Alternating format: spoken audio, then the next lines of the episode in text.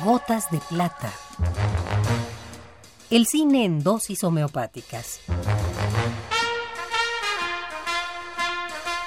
Con Carlos Narro. El cine en dosis homeopáticas. Gotas de plata.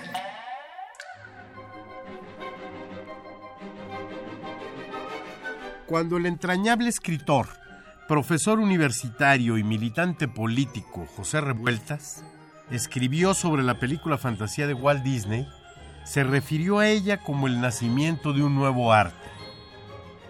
Esto nos habla sobre todo del entusiasmo que le despertó al dirigente comunista la atractiva interpretación en imágenes de la música clásica.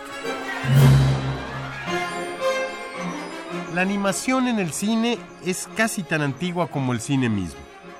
De hecho, la animación está entre los antecedentes del cine y es usada en los aparatos precinematográficos. Algunos, como el sorprendente praxinoscopio de Emile Reynaud, que en 1892 ya proyectaba imágenes en movimiento en una pared. Estas primeras animaciones estaban dibujadas sobre largas tiras de papel.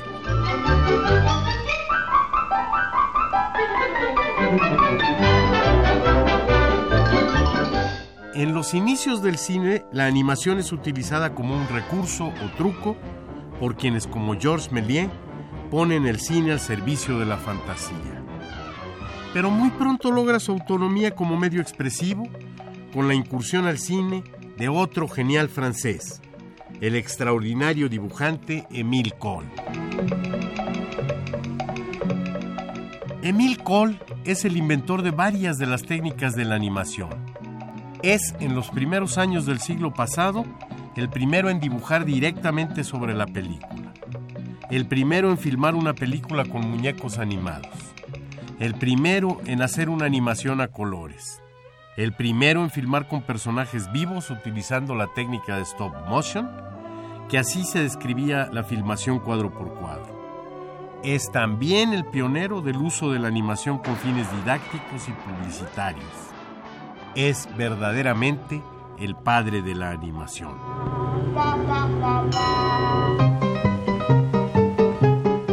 ¿Y en qué consiste la animación? La primera pista nos la da su propio nombre. Animar es dar vida a lo que carece de ella. Prodigio que se obtiene de la filmación cuadro por cuadro de objetos o dibujos que van cambiando entre una toma y otra, cuadros inertes que al proyectarse a la velocidad adecuada cobran vida.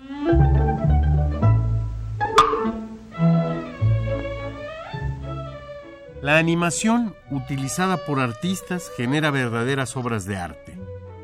Y aún en los estudios comerciales, entre enormes cantidades de materiales burdos, no solo en la forma, también en su contenido, encontramos a talentosos dibujantes y realizadores que parecen cumplir el deseo de un nuevo arte del nunca olvidado José Revueltas.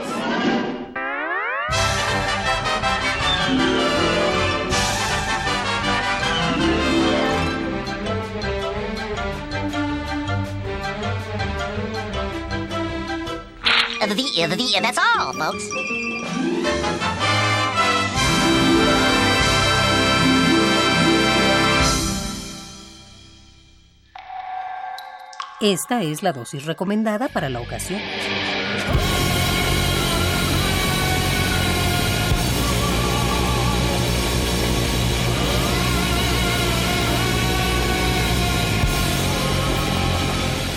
Gotas de plata. Si tiene alguna molestia, acuda al cine más cercano.